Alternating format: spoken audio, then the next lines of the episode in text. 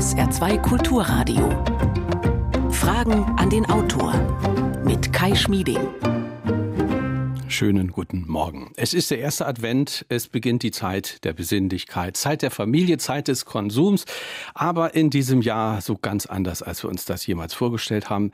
Denn wo wir uns vorher in erster Linie gefragt haben, ob wir auch alle Geschenke rechtzeitig beieinander haben, müssen wir heute eher fragen, wie viele Menschen wir überhaupt treffen dürfen zum Fest, wie wir überhaupt einkaufen können, wie wir reisen und leben können in diesen Zeiten der Pandemie und wann wir denn wohl mal endlich Licht am Ende des Tunnels sehen können. Ich freue mich, dass der Virologe und Epidemiologe Alexander Kekulé sein gerade erschienenes Buch heute bei uns vorstellt. Titel Der Corona-Kompass, wie wir mit der Pandemie leben und was wir daraus lernen können. Herzlich willkommen, Herr Kekulé, zugeschaltet aus Halle. Hallo. Guten Morgen, Herr Schmieding. Alexander Kekulé ist Direktor des Instituts für medizinische Mikrobiologie des Universitätsklinikums Halle. Er zeigt in seinem Buch auf, wie wir es schaffen können, künftig mit dem Virus zu leben. Er geht aber auch mit so manchen Entscheidungen, die im Pandemie-Management getroffen wurden, hart ins Gericht. Und natürlich erzählt er sehr kenntnisreich und interessant über die Welt der Viren. Sie, liebe Hörerinnen und Hörer, können eines von drei Exemplaren des Buchs gewinnen wenn Sie sich mit Ihren Fragen beteiligen. Telefon 0681 65 100, WhatsApp ebenfalls 0681 65 100 und E-Mail Fragen an den Autor mit Bindestrichen dazwischen at sr.de. Herr Kekulé, in dem Buch zeigen Sie sich vorsichtig gesprochen nicht gerade als Fan der bisherigen äh, Corona-Politik äh, der Bundesregierung. Roter Faden ist immer wieder die Frage, ob Menschen tatsächlich den Sinn der Lockdown-Maßnahmen sehen und ob sie dementsprechend eigenverantwortlich handeln. Wie ordnen Sie äh, da das ein, was in dieser Woche beschlossen wurde? Wurde damit was geheilt, das in der Vergangenheit falsch gemacht wurde, oder war das ein weiterer Schritt in die falsche Richtung?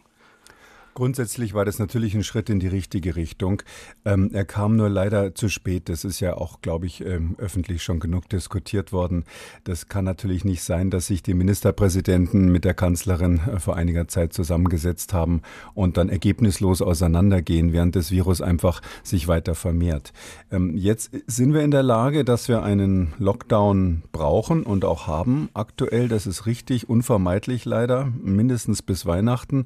Ähm, man muss nur natürlich irgendwann auch mal die Frage stellen, ob man das nicht hätte verhindern können. Also, und, und da ist es tatsächlich so, dass die epidemiologischen Daten zeigen, dass wir beide Lockdowns hätten verhindern können, sowohl den im Frühjahr als auch den jetzt. Und das ähm, ist der Grund, Sie haben es ja angesprochen, warum ich manchmal so ein bisschen hm. enttäuscht bin von den Maßnahmen. Man hätte äh, diese Lockdowns verhindern können, sagen Sie, das ist ja sehr interessant. Dazu brauchte es ja die richtigen Werkzeuge. Sie haben diese Woche nun davon gesprochen, dass man sich ja irgendwie im Nebel bewegt und ständig irgendwelche Schüsse abgibt in den Nebel, dass man aber gar nicht weiß, wie wirken diese Maßnahmen im Einzelnen. Wir haben kaum Daten dazu. Ja, das ist eins der Probleme. Wir haben ähm, in Deutschland das Problem, dass wir ja und durch unser föderales System in der Lage sind, ähm, dass die Bundesregierung letztlich die Empfehlungen machen soll. Das ist ja ganz klar. Das Robert Koch Institut hat die besten Experten und auch den Zugriff auf internationale Daten. Ähm, dass aber die Umsetzung dann auf den ähm, Gesundheitsämtern der einzelnen Kreise lastet und ähm, die Rückkopplung funktioniert nicht so richtig. Das Robert Koch Institut macht Empfehlungen und dann ist es aber oft so, dass ähm, man gar nicht weiß, wie das angekommen ist. Sie wissen ja, in den ersten Monaten hatten wir ja die Daten der Johns Hopkins Universität in den fernen USA immer benutzt, weil die vom RKI nicht aktuell waren.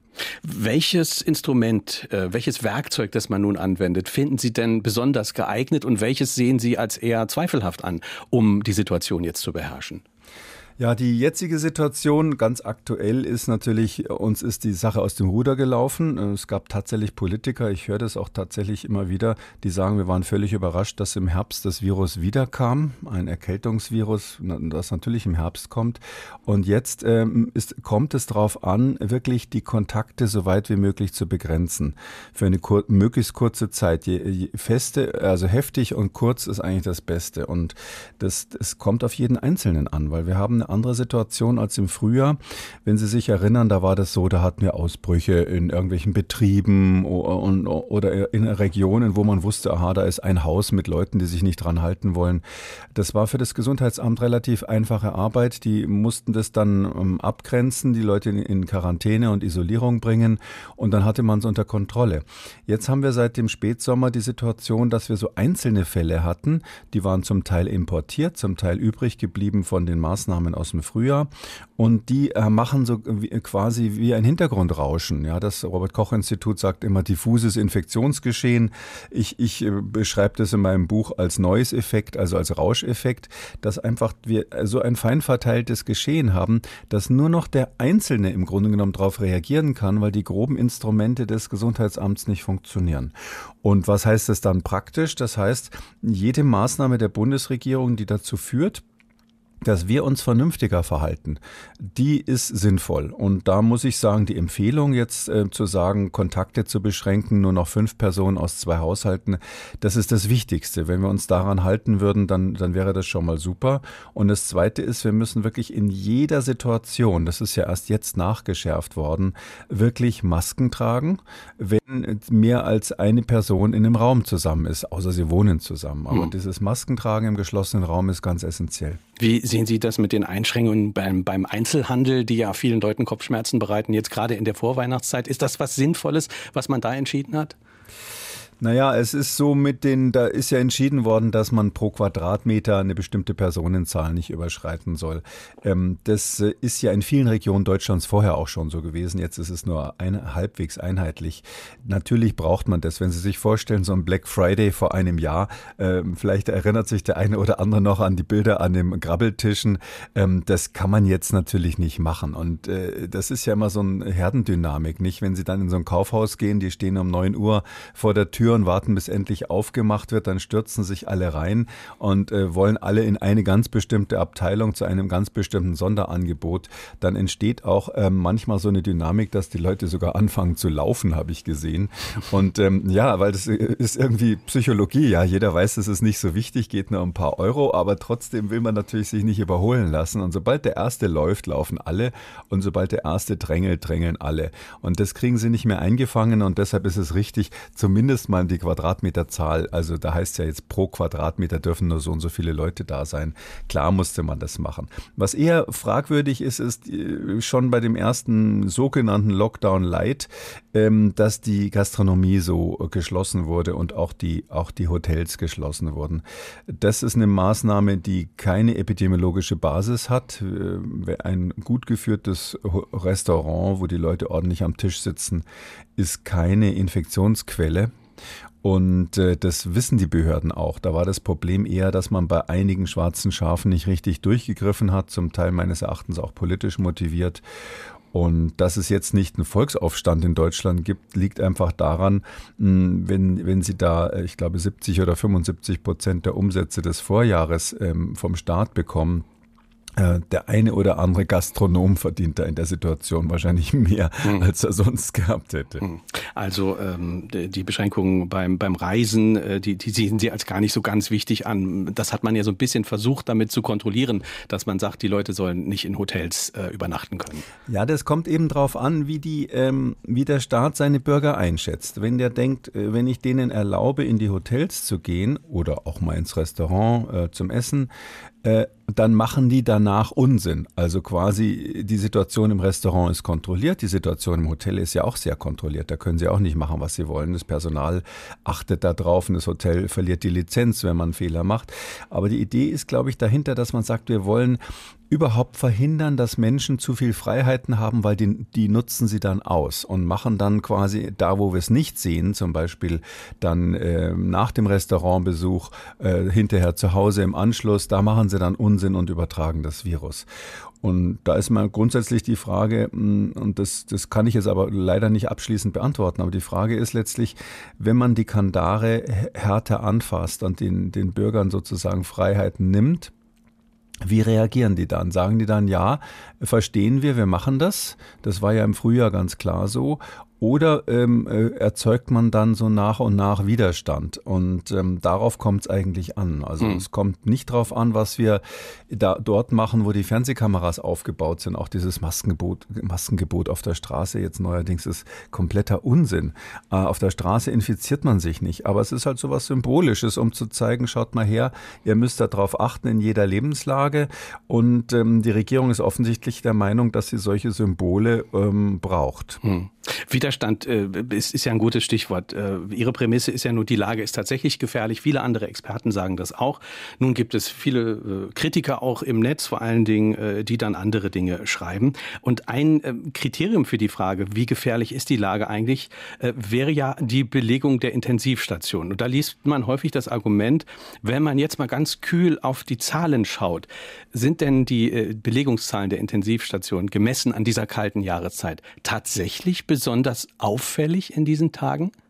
Wenn Sie die Bilanz ansehen, nein. Ähm, ich finde das Argument aber, äh, da muss man immer ein bisschen aufpassen. Ich weiß, das wird sogar von Virologenkollegen von mir äh, inzwischen öffentlich äh, vorgetragen, also nicht nur von den üblichen Verdächtigen aus der Verschwörungsecke. Ähm, äh, es ist so letztlich, wir haben ja mehrere, äh, wenn ich mal so sagen darf, Leitplanken. Die erste Leitplanke ist nicht die Intensivstation, sondern ist tatsächlich, wie sieht's auf den, äh, bei, bei, bei den Gesundheitsämtern aus? Können die die Fälle noch nachvollziehen? Nachverfolgen. Weil nur wenn die Gesundheitsämter es schaffen, Kontakte nachzuverfolgen, Leute in Quarantäne zu bringen, die, ähm, die möglicherweise ansteckend werden, nur dann haben wir ja diese Krankheit im Griff. Das ist das einzige Instrument, was quasi diesen exponentiellen Anstieg bremsen oder verhindern kann. Und da ist es so, wir sind mit den aktuellen Fallzahlen, auch wenn sie jetzt etwas zurückgegangen sind, weit weg von dem, was die Gesundheitsämter in Deutschland schaffen können. Also das ist, da ist schon dunkelrot. Aber dahinter steckt ja schon der Optimismus, dass man jemals noch mal eine Situation Situation haben wird, wo das äh, alles nachvollziehbar sein wird. Also äh, war, ja, war sowas denn natürlich. nicht nur möglich, als es noch Sonst, Cluster gab? Nein, nein, das kann man jetzt, das ist, äh, das ist jetzt eine technisch interessante Diskussion, ja.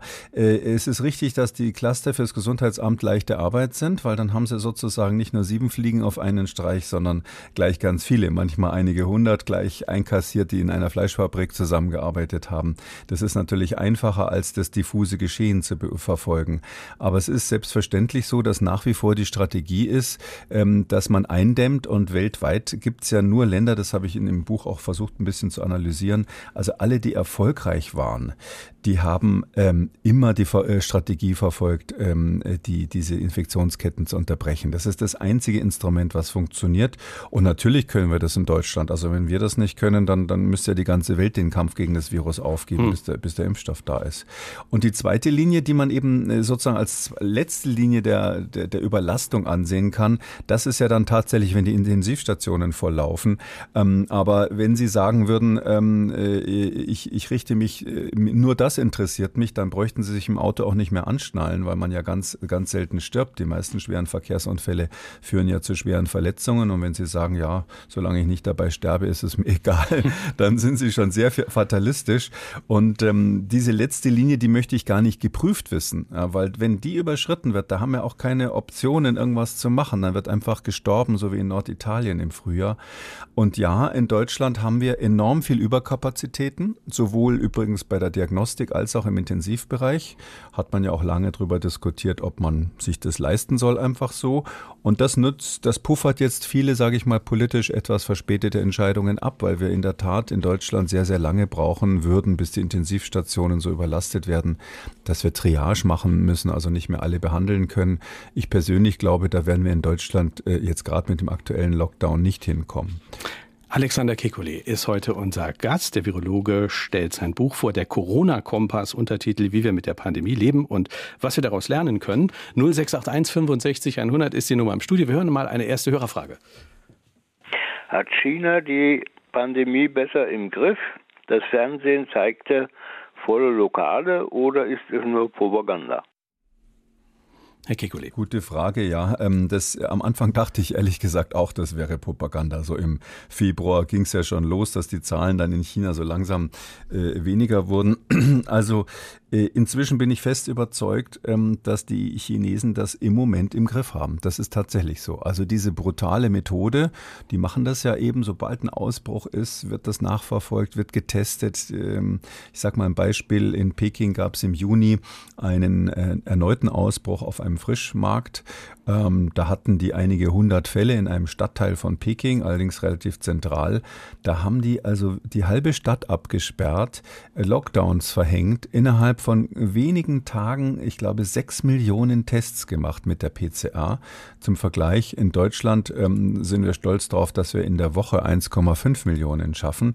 Und die haben nur in Peking sechs Millionen in ein paar Tagen gemacht und haben also dann mit sehr, sehr konsequenten Maßnahmen die Sache in den Griff bekommen.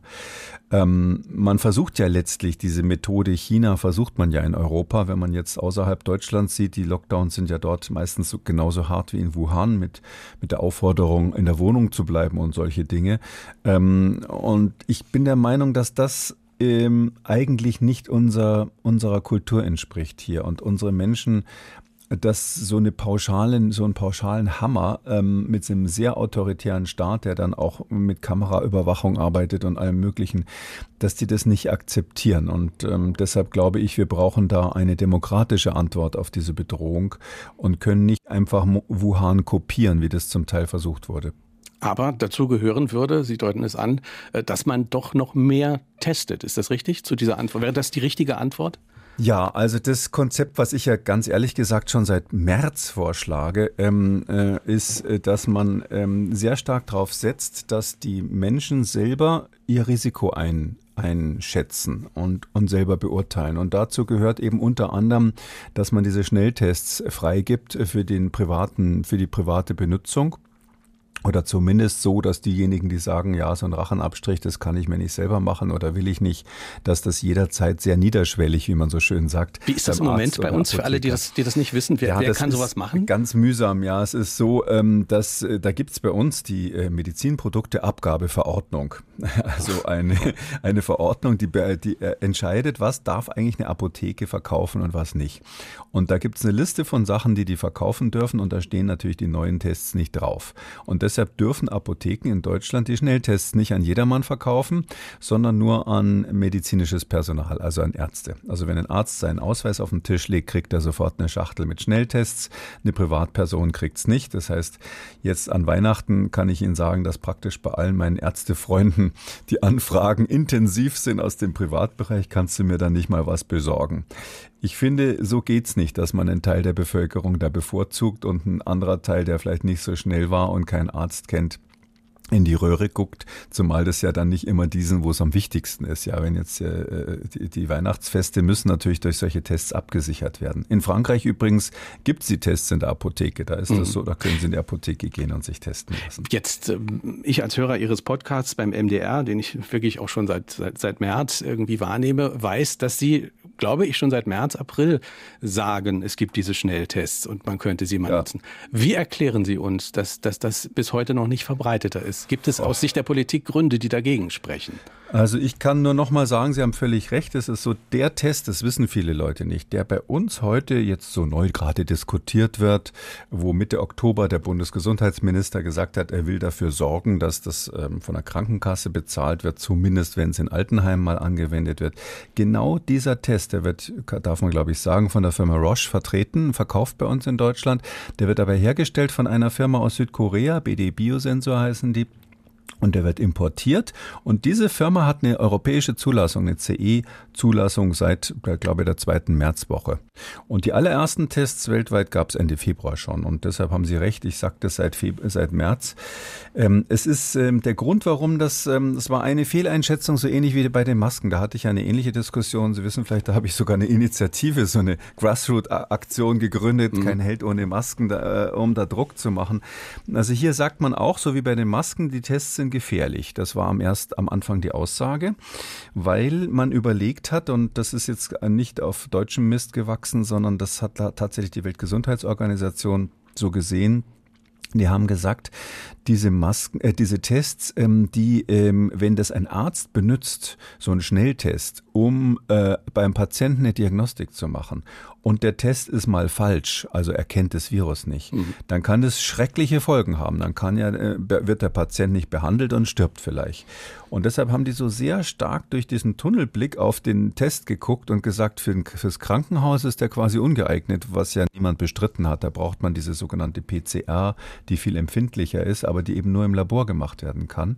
Aber mein Argument, äh, dass man das ja für gesunde, normale Menschen, die also kein Problem im Moment haben, die nur ein zusätzliches Niveau von Sicherheit haben wollen für eine Veranstaltung, wo sie eben zusammenkommen oder mal die Großeltern besuchen oder ich kann mal ganz konkret sagen, wirklich ein praktisches Beispiel. Heute geht meine sechsjährige Tochter zu ihrer Großmutter. Natürlich wird meine Tochter, die in der Kita ist, vorher getestet von uns, bevor sie dahin geht. Und damit erzeugt man zusätzliche Sicherheit, aber man macht letztlich eine unsichtbare Gefahr sichtbar. Mhm. Und das ist doch das Entscheidende, dass wir dieses Virus nicht einschätzen können. So ein LKW, der da auf der Autobahn kommt, der viel gefährlicher gefährlicher sein kann, äh, der, der, vor dem haben wir keine Angst, weil den sehen wir ja, den kennen wir, den können wir einschätzen. Und das Virus könnten wir alle mit diesen Schnelltests einschätzen. Und das ist aber politisch letztlich ähm, äh, falsch entschieden worden am Anfang. Da hat eben dann auch den Herstellern äh, das Bundesgesundheitsministerium wohl signalisiert, ähm, äh, dass diese Tests kein, für diese Tests kein Bedarf besteht. Auch weil ja die Hersteller der PCR, also dieses Labortests, am Anfang gesagt haben, wir können das bedienen. Das erst als raus rauskam, äh, dass da Engpässe entstehen und dass die dann auch nicht mehr so interessiert dran sind, als die Preise so gefallen sind für die PCAs. Da äh, holte man plötzlich diese Schnelltests aus dem Hut und ich weiß, dass viele Politiker heute äh, ganz, in ganz Europa, ist nicht nur in Deutschland so, die tun jetzt so, als wäre das was Neues mit den Schnelltests. Mhm. Und in Frankreich kann man die tatsächlich in der Apotheke einfach so ja, kaufen? Ja, die haben, äh, das habe ich selbst gesehen auf den Champs-Élysées. Ich weiß nicht, ob es überall in Frankreich ist, aber ich schätze mal, da wird Paris jetzt auch nicht bevorzugt. Das ist so, die haben da habe ich gesehen, haben da so, so, so eine Art Zelt quasi aufgebaut vor der Apotheke. Und da halten die Leute in zweiter Reihe morgens auf dem Weg zur Arbeit. Und zwar natürlich diejenigen, die am Arbeitsplatz äh, viele Kontakte haben. Die müssen dort allerdings zahlen. Kostet, glaube ich, 30 Euro. Äh, in Klammern, der Test selber kostet im Einkauf 10 Euro. Das heißt also, die Apotheken verdienen ein bisschen was dran dort. Und ähm, dann macht man den Test. Das dauert 10 Minuten und dann fährt man mhm. weiter. Äh, kriegt einen Zettel in die Hand mit dem Ergebnis. Und äh, meines Wissens wird es von ganz vielen Arbeitgebern Arbeitgebern bezahlt. Und es ist auch in Deutschland gang und gäbe. Ein anderes Beispiel, wenn Sie hier zu einer Veranstaltung gehen, wo wichtige Leute sind, ich sag mal Vorstandssitzung oder ähnliches, dann ist es ganz oft so, die wollen erstens eine PCA, die höchstens 48 Stunden alt ist und zweitens, bevor sie zur Tür reinkommen, steht da irgendjemand und macht einen Schnelltest mit ihnen. Und da sage ich, das geht nicht, äh, dass man einen Teil der Bevölkerung hier so bevorzugt und diejenigen, die es echt bräuchten, irgendwelche äh, älteren Herrschaften, die zu Hause wohnen und jetzt an, an Weihnachten Angst haben, ihre Enkel zu sehen, äh, dass man denen das vorenthält. Also der Appell von Professor Kekulé, dass man da mit den Schnelltests auch was macht. Wir hören eine nächste Hörerfrage. Ordnen Sie bitte einmal für mich die Gefahr und die Gefährlichkeit von Corona ein. Die Medizin und andere haben Pest, AIDS, Pocken im Griff. Manches ist relativ. Wie steht Corona auch gegenüber zum Beispiel der spanischen Grippe? Ja, das ist eine interessante Frage. Äh, werden wir wahrscheinlich erst hinterher ganz genau wissen. Ähm, also Pest, äh, AIDS und Pocken ist natürlich schlimmer. Das ist ganz klar. Ähm, äh, Corona ist, wenn man sich das einfängt, eine Krankheit, die für Menschen unter 50, sage ich mal, ganz selten zum Tod führt. Wir wissen nicht genau, wie das ist mit den Langzeitschäden. Also es gibt Berichte, die sich jetzt langsam vermehren, dass doch ein erheblicher Teil lange braucht, bis er wieder richtig auf die Beine kommt, auch von den leichten Verläufen. Also freiwillig würde ich mir das nicht holen wollen, auch als jüngerer Mensch, aber man stirbt nicht dran. Und dann ist das Interessante hier, oder interessant ist vielleicht schon fast zynisch, aber Ärzte denken einfach so, dass ähm, ab 70 ungefähr in Deutschland plötzlich die Sterblichkeit rapide ansteigt gibt es verschiedene Erklärungen dafür, hat mit dem Immunsystem zu tun. Und das ist einfach so ein, ein, die Altersgruppe 70 plus, die hat nach der Infektion ein Risiko von mehr als 10 Prozent daran zu sterben. Und das Risiko bei jemandem, sage ich mal, unter 20, um das andere Extrem zu nennen, das ist praktisch null. Also das kann man von null statistisch kaum unterscheiden. Sodass man hier ähm, äh, differenzieren muss. Für die Allgemeinbevölkerung ist die Gefährlichkeit im Vergleich zur spanischen Grippe übrigens auch geringer. Bei der spanischen Grippe sind mehr Kinder gestorben und sind mehr Menschen im mittleren Lebensalter gestorben. Das war damals so ein Phänomen, was man nicht verstanden hat. Äh, und bei äh, ähm, äh, SARS-CoV-2, also diesem äh, Covid-Coronavirus, ist es so, dass wir eben ganz hohe Sterblichkeiten in der ältesten Altersgruppe haben. Das ist, äh, führt zu einer weiteren äh, Forderung, die ich auch schon ewig habe. Ich verstehe nicht, warum wir in Deutschland Stand heute, Sonntag, der 29.11., immer noch über 1000 Ausbrüche in Altenheimen in Deutschland haben. Wenn wir nun wissen seit Februar, dass das Virus für Alte so gefährlich ist, warum kriegen wir das nicht hin, unsere Altersheime zu schützen? Das frage ich Sie. Ist da auch vielleicht ein Faktor äh, die, die Verfügbarkeit von Schnelltests oder ist es möglicherweise die, die, die Überforderung der Menschen, dass sie, dass sie eh schon zu wenig Zeit haben für ihre Arbeit und dann nicht noch mehr Zeit aufbringen können für, das, für, für den nötigen Schutz in diesem Falle? Ähm, Nein, meines Erachtens ist das Problem, dass es kein Konzept gibt. Das ist ja Mitte Oktober ähm, vom Bundesgesundheitsminister angekündigt worden, dass man für die Altenheime diese Schnelltests ähm, finanzieren will. Das war genauer gesagt die Ankündigung. Aber man hat sich parallel nicht darum gekümmert, die zu beschaffen, weil man gesagt hat, das ist Ländersache. Es ist auch zur gleichen Zeit angekündigt worden, dass bis Weihnachten, naja, da ist ja noch fast ein Monat jetzt Zeit, ein, äh, ein Rahmenkonzept des Bundes vorliegen soll, wie sich die ähm, Alten Altenheime schützen sollen. Und meines Erachtens äh, wissen Sie, die, die äh, so Pflegepersonal in Altenheimen, die sind ja deutlich schlechter ausgebildet und werden auch viel schlechter bezahlt als das Personal in Krankenhäusern. Und das Personal in Krankenhäusern wird schon schlecht bezahlt, sodass wir ähm, sagen müssen, jetzt zu sagen, die sollen jetzt gemeinsam mit den Gesundheitsämtern für mhm. ihr Altenheim ein Konzept machen, das führt eben dann zu so radikalen Berufsverboten, äh, Besuchsverboten, zu irgendwelchen Plexiglasscheiben, durch die man seine Ver Verwandten nur noch sieht. Manchmal heißt es nur noch ein Termin pro Woche, eine Stunde. Da braucht man einfach ein Konzept, was von, von ein paar professionellen äh, Epidemiologen und Virologen gemacht wurde. Können Sie es ein bisschen konkreter machen, wie das Ja, ich sage mal ganz ja. konkret konkret, ja, jetzt praktisch gesehen, wenn Sie jetzt ein Altersheim schützen wollen. Erstens das Personal, das ist das Wichtigste. Das muss ähm, ein, zweimal die Woche auf jeden Fall mit der PCR, mit dieser sehr empfindlichen Methode getestet werden, weil da wollen Sie auf keinen Fall eine Einschleppung haben. Das ist ja klar, so ein Personal, wenn es infiziert ist, könnte viele, viele Todesopfer verursachen. Und man muss bei diesem Personal, was ja oft selbst unter prekären Bedingungen lebt, da muss man dafür sorgen, dass die ganze Familie damit geschützt wird. Also die, die ganze Familie dieser Leute, die haben dann oft Kinder, die gar nicht in Deutschland leben, die muss mit unter den Schutzschild gestellt werden. Nummer zwei ist, dass man Besuch Besucher, wenn die reinkommen, eben von der, an der Pforte sagen muss, okay, entweder ihr habt jetzt eine PCA, die negativ ist, die bringt ihr mit, so ein Test, der, sage ich mal, 48 Stunden alt ist höchstens. Und wenn ihr das nicht habt, dann wird hier sofort ein Schnelltest gemacht, wenn ihr reinkommt. Und dann kriegen die eine FFP2-Maske auf, also so eine Maske, die ähm, in beiden Richtungen schützt vor Infektionen und auch dicht schließt. Und mit der gehen sie auf dem Gesicht von der Pforte zu dem Zimmer dessen, den sie besuchen wollen, sodass sie unterwegs das Virus nicht verbreiten können. Am besten fassen sie auch nichts an. Jemand bringt sie dahin, Türe zu und dann ist man mit dem Angehörigen zusammen. Kann man ja auch auf, mal auf den Balkon gehen oder ähnliches.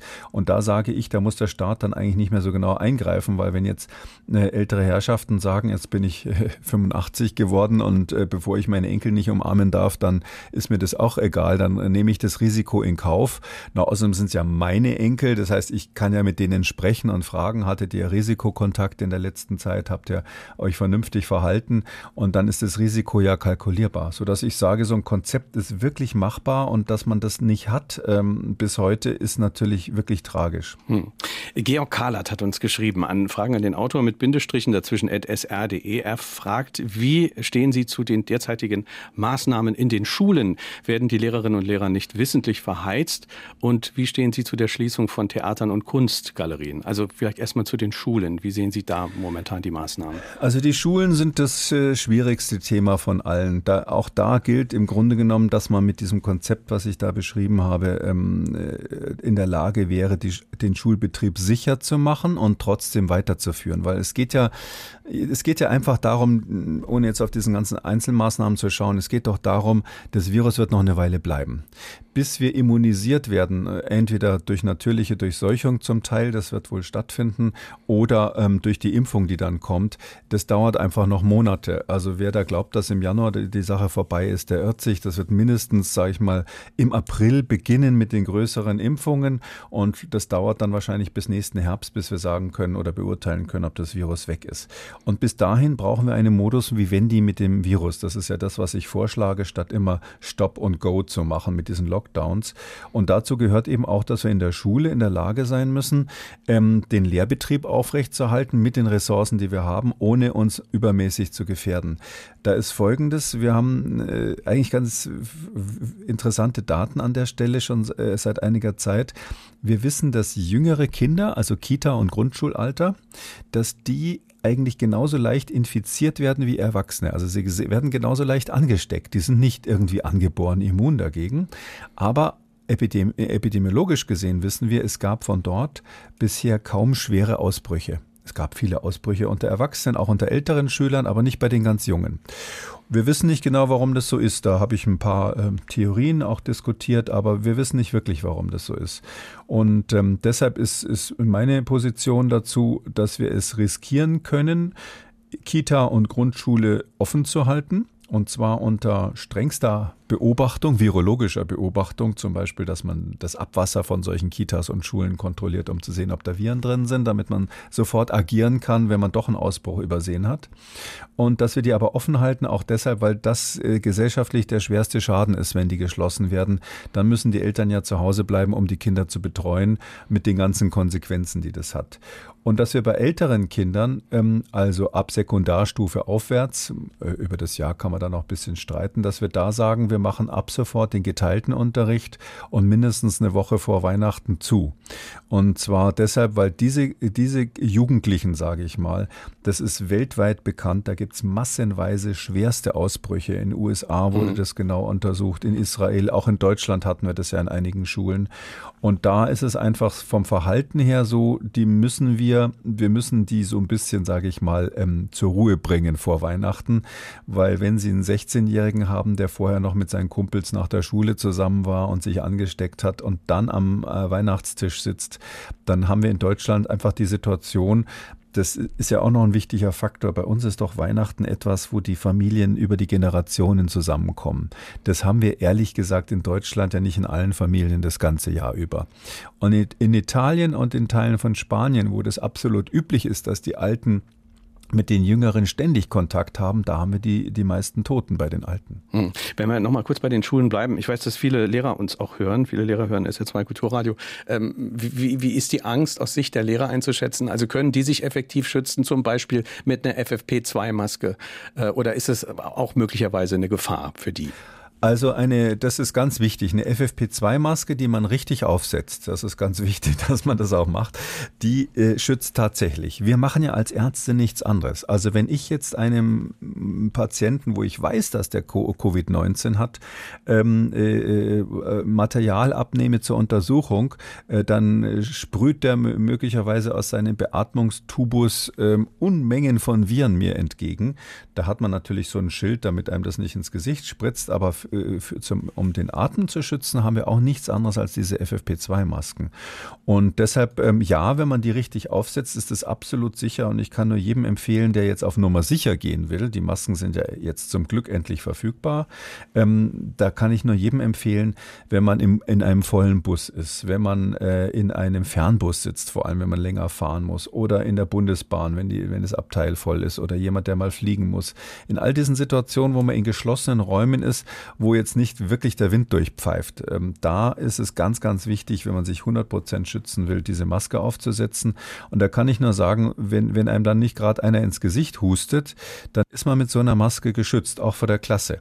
Ob das pädagogisch machbar ist, ob man das aushält, den ganzen Tag mit so einer Maske Unterricht zu halten, ist eine andere Frage. Ich habe kürzlich mal einen ganzen Tag Prüfungen machen müssen oder dürfen mit meinen Studenten. Da hatte ich wirklich von morgens bis spät abends Termine, eine nach dem anderen und habe die ganze Zeit so eine Maske aufgehabt. Äh, zugegeben, da war ich abends doppelt so platt wie sonst mhm. nach so einem Tag. Wir hören eine nächste Hörerfrage. Es gibt ja für die Grippeschutzimpfung etc. und für jedes Medikament sogenannte Waschzettel. Da stehen ja Wirkungen und Nebenwirkungen drauf. Und äh, da ja jetzt mit den Impfstoffen äh, keine Erfahrungen gemacht wurden zunächst mal und zuerst die sogenannten vulnerablen Gruppen da dran wären, wäre das ja äh, so eine Art Blackbox für diese Leute.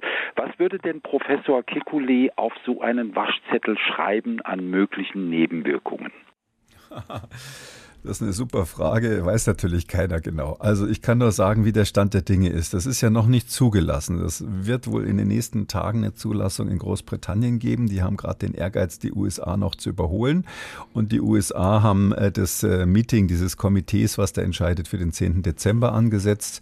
Und ich schätze, in Europa wird die Zulassung ähnlich schnell laufen, vielleicht ein paar Tage später. Das weiß man aber noch nicht genau.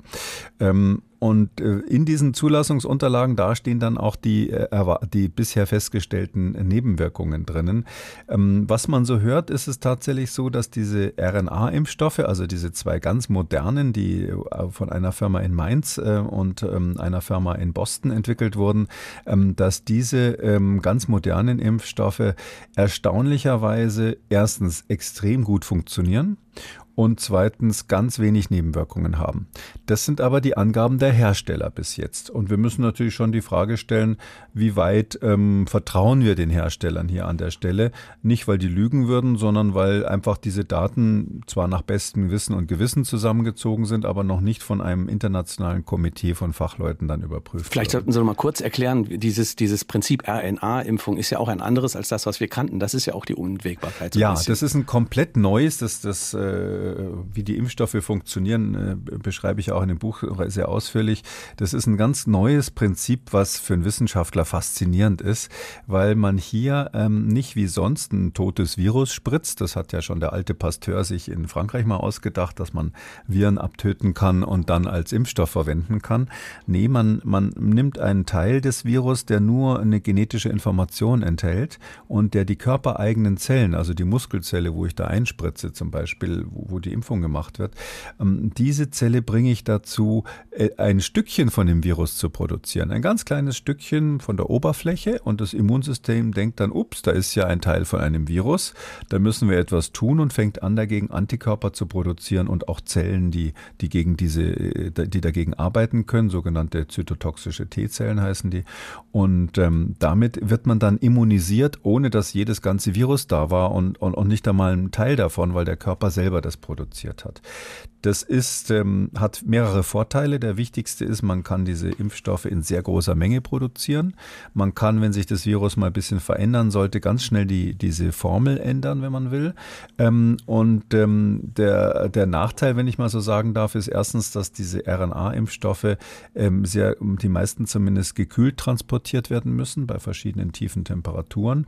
Und wenn man so will, Nachteil, es ist halt komplett experimentell bisher. Also man hat sowas noch nie hm. versucht, noch nie gemacht. Heißt das, dass, dass mein Erbgut dann sozusagen umprogrammiert wird? Muss ich mir das so vorstellen? Oder geht es soweit nicht? Nee, das Erbgut funktioniert in zwei Stufen. Also es ist so, das, was wir so Vererbung nennen, das ist ja im Zellkern gespeichert in Form von DNA. Und ähm, diese RNA ist quasi nur so ein Zwischenüberträger. Also ähm, das kommt schon sehr nah an die Situation dran, wenn man vom Virus infiziert wird, weil die Viren haben, diese Viren haben auch eine RNA. Das heißt, da wird nichts umprogrammiert und man muss auch keine Angst haben, dass dann irgendwelche Zombies entstehen oder genetische Schäden. Das überhaupt nicht. Aber es ist zum Beispiel so, dass wir nicht wissen, welche Zellen ganz genau dann anfangen, diese, diese Teilchen von dem Virus zu produzieren. Das wird zwar in den Arm gespritzt, verteilt sich aber im ganzen Körper. Mhm. Und ähm, jetzt weiß man noch nicht genau, was das Immunsystem davon hält, wenn so eine Leberzelle plötzlich anfängt, Teile eines Virus zu fabrizieren. Und deshalb schauen wir da so genau hin. Aber ich kann nur noch mal betonen, bis jetzt haben in der Größenordnung von 30.000 Menschen weltweit ähm, diese RNA-Impfstoffe bekommen. Und ähm, bisher ist da noch nichts, ähm, sage ich mal, irgendwie Ungewöhnliches, mhm. Verdächtiges passiert. Aber schon eine schwere Nebenwirkung pro 10.000 Geimpften hätte ja Auswirkungen, wenn man sich überlegt, da sollen am Ende ja mehrere Milliarden Menschen geimpft werden. Ja, da sagen Sie was ganz Wichtiges und drum, ähm, äh, da wurde ich auch schon angegriffen für. Ich verteidige immer diese sogenannten Impfkritiker an der Stelle. Ja, also äh, ich bin natürlich total für Impfungen, aber man muss äh, natürlich schon bei so einer Sache, genau wie Sie sagen, 30.000 Leute haben es bisher bekommen. Wenn man jetzt drei schwere Nebenwirkungen übersehen hätte, und man muss dazu sagen, diese Studien wurden ja zum Teil in Brasilien gemacht und sonst wo, da kann man schon mal was übersehen. Ähm, wenn man drei schwere Nebenwirkungen übersehen hätte, dann könnte schon 1 zu 10.000 eine dabei gewesen sein, sodass aus meiner Sicht man von einem sicheren Impfstoff ähm, erst dann sprechen kann, wenn da mehrere Millionen oder zumindest viele hunderttausend Menschen äh, geimpft wurden und zwar unter, ähm, unter Aufsicht sozusagen, dass man also die Nebenwirkungen auch mitbekommt. Und da kann ich nur sagen, diese Aufsichtsbehörden, das ist ja in Europa extrem streng kontrolliert, die werden sich natürlich auch nach der Zulassung, die jetzt wohl im Dezember kommt, die werden auch danach ähm, Vorschriften machen, in diesem Fall, dass man weiterhin äh, ganz engmaschig beobachtet, was da möglicherweise an Nebenwirkungen auftritt, auch wie wirksam die sind. Da wird man auch melden müssen, wenn jemand infiziert wurde, obwohl er geimpft war.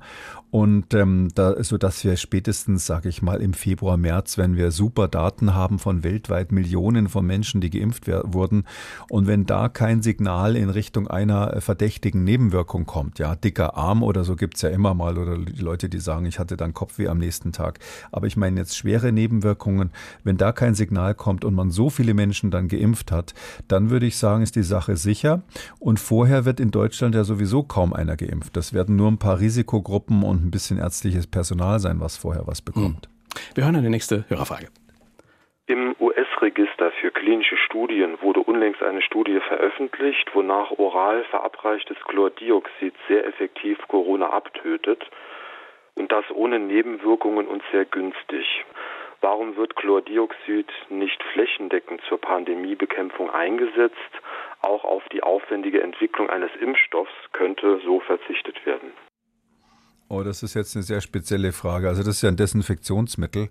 Ähm, Chlor Chloroxide, die entstehen zum Beispiel, wenn Sie Salzsäure äh, mit Domestos mischen. Äh, da gibt's schon berüchtigte Vergiftungsfälle, wo irgendwelche Putzfrauen dann ins Krankenhaus mussten, weil sie da was falsch zusammengemischt hatten.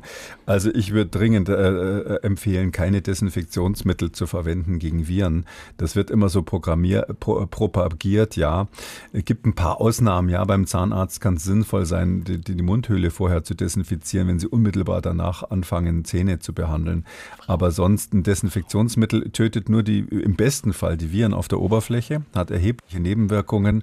Und man muss sich das ja so vorstellen, wenn jemand infiziert ist, dann produziert die Schleimhaut die Viren ja ständig nach. Also zwei Stunden später haben Sie dann die Situation wie vorher. Wir hören eine nächste Frage. Ich habe mich im März den Empfehlungen öffentlicher Stellen folgend gegen Pneumokokken impfen lassen. Für die im September notwendige Auffrischung stehe ich trotz Vormerkung und intensiver Recherchen noch immer auf der Warteliste. Ich frage mich, gibt es wirklich seit drei Monaten keinen Impfstoff mehr gegen Pneumokokken? Und wenn ja, warum? Da bin ich jetzt für Ihre Region ehrlich gesagt überfragt, aber es ist tatsächlich so, Hörer des Podcasts wissen das schon seit vielen Monaten.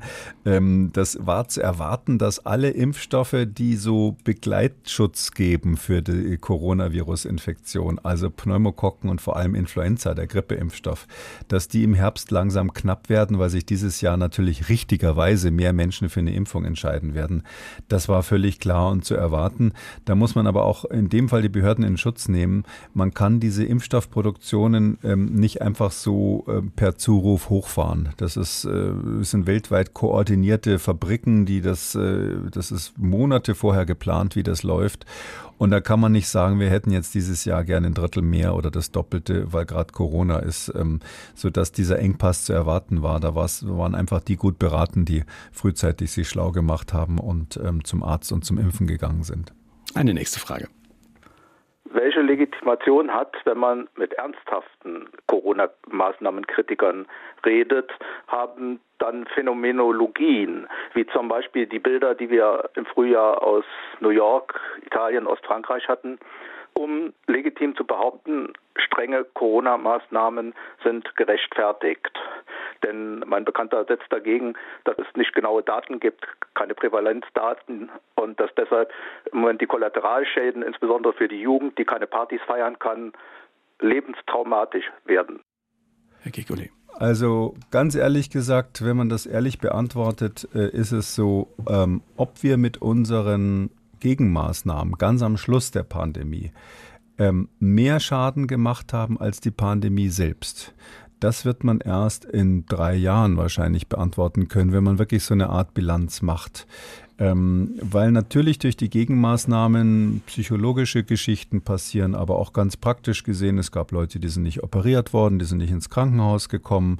Es gab Vorsorgeuntersuchungen, die ausgefallen sind und dann kann man ja ausrechnen, wie viele Krebserkrankungen dann übersehen wurden und, und, und. Man kann das sowohl gesundheitlich als auch so indirekt. Also ich habe das ähm, in dem Buch als sekundäre Kollateralschäden äh, äh, bezeichnet, solche, die indirekt entstehen durch die Gegenmaßnahmen.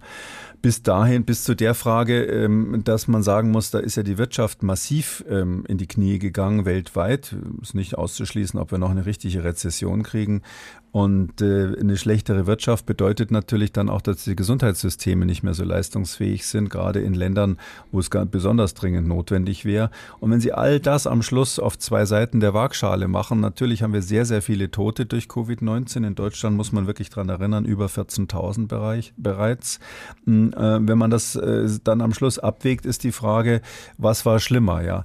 Auf der anderen Seite, ähm, wenn Sie ähm, einem Auto auf eine Wand zufahren und äh, Sie merken, die Wand kommt immer näher und Sie fahren mit hoher Geschwindigkeit, dann treten Sie einfach auf die Bremse. Mhm. Und wenn Ihnen dann jemand sagt, ja, kann sein, dass die Wand nur aus Rigips ist, vielleicht ist es nicht so schlimm, lassen uns lieber durchrasen, ähm, dann, also den, die, die Kutzbe hat einfach keiner. Und ja. selbst in, in, in, in Schweden will ich nochmal sagen, ähm, dort haben die das ja versucht und gesagt, okay, da gab es diesen einen Epidemiologen, der gesagt hat, lass uns das einfach antesten, wir machen jetzt ähm, nur so ein bisschen was und schauen mal, ob das, äh, ob wir da besser über die Runden kommen als der Rest der Welt. Die haben ja gerade letzte Woche umgesteuert, weil sie so viele Todesfälle hatten, hat jetzt die Regierung dort auch so eine Art Mini-Lockdown mhm. verhängt. Die Kritiker, die eben auch hier angesprochen wurden, die erwähnen ja auch häufig diesen PCR-Test und äh, die, die Zahlen, die durch diese PCR-Tests mhm. erzeugt werden. Sie, sie, sie räumen da in dem Buch ein, dass diese Tests ja extrem empfindlich sind. Ähm, äh, sie schreiben, selbst wenn die Immunabwehr der Schleimhäute den Eindringling bereits unschädlich gemacht hat, erschnüffelt die PCR noch Reste seiner RNA, dann bellt der Hund, obwohl der Einbrecher längst in Ketten liegt.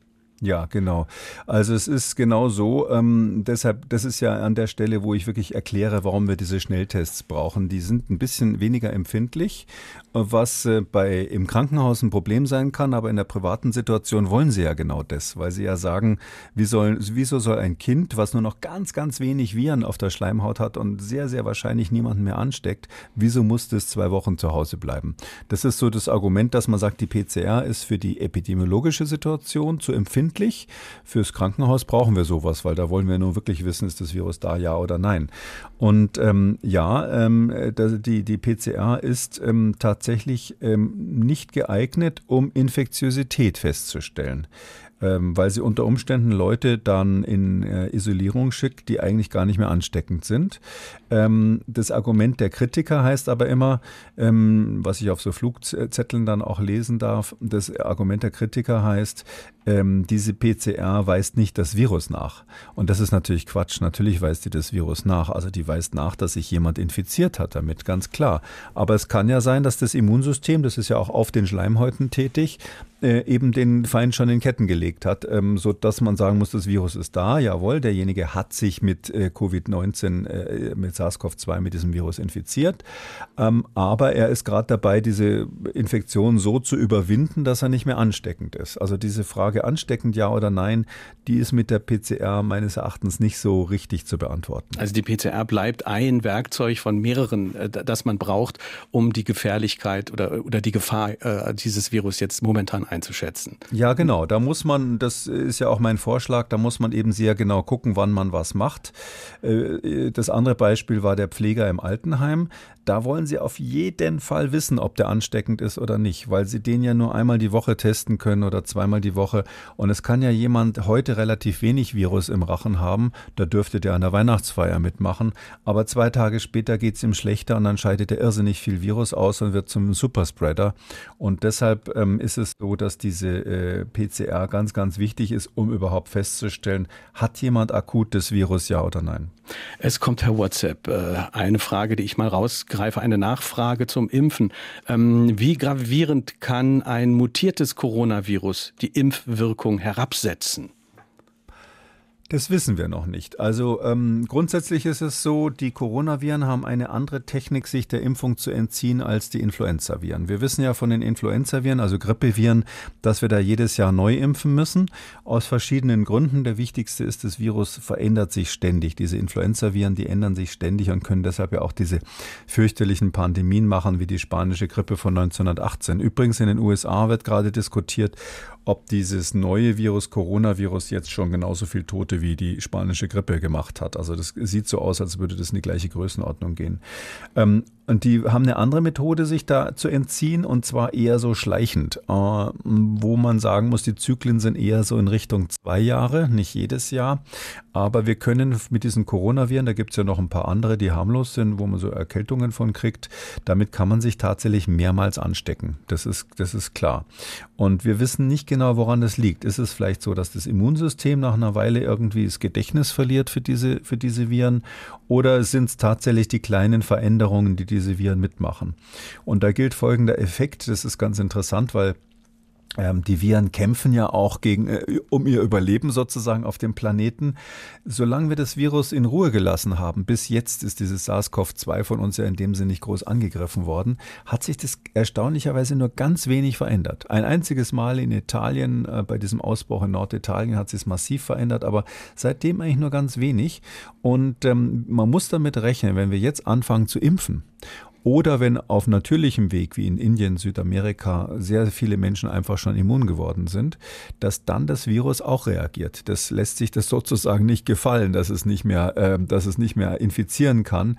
Und dann wissen wir, dass in solchen Situationen die Viren anfangen zu mutieren, also sich zu verändern und einen Weg zu suchen, um solche Menschen, die momentan immun sind, dann doch ein zweites Mal zu infizieren. Wir also könnten natürlich Gefahr Glück haben, dass das Virus dann, also das denkt nicht, aber dass in der höheren Logik dann das möglicherweise milder wird, weil dann die Logik Logik könnte sein, dass nicht so viele Wirte getötet werden. Das könnte genau. ja ein Vorteil sein. Das ist genau so. Also es ist für ein Virus ja äh, völliger Unsinn, ähm, sozusagen seinen Wirt zu töten. Da habe mhm. ich ja das Beispiel mit Ebola dann immer zum Vergleich gezogen.